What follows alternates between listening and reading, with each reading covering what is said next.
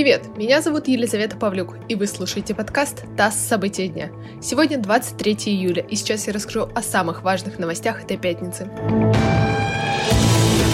Минюст снова расширил список СМИ иностранных агентов. В реестр внесли компанию The Insider, которая является администратором сайта одноименного онлайн-издания. Оно специализируется на журналистских расследованиях. В список иноагентов также попали бывшее журналистское издание «Проект» Софья Гройсман, замглавного редактора этого издания Михаил Рубин, авторы проекта Юлия Пухтина и Алексей Пастернак, а также специальный корреспондент открытых медиа Илья Рождественский. Он намерен обжаловать в суде решение Минюста. Сборную России по футболу возглавит Валерий Карпин. О его назначении главным тренером команды объявил Российский футбольный союз. Контракт рассчитан до 31 декабря с возможностью продления. Полгода Карпин будет совмещать тренерскую работу в сборной и в клубе Ростов.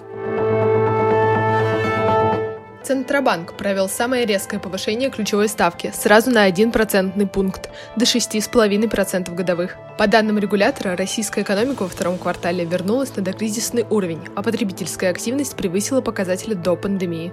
Центробанк также значительно, на 1%, повысил прогноз по инфляции. В этом году она может составить до 6,2%.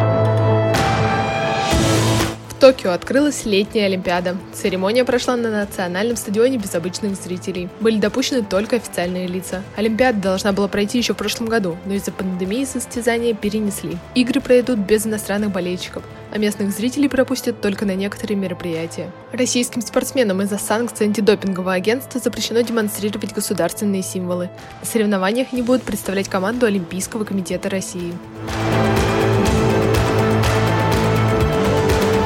Это подкаст «ТАСС. События дня». Эти и другие новости читайте на нашем сайте и в наших соцсетях.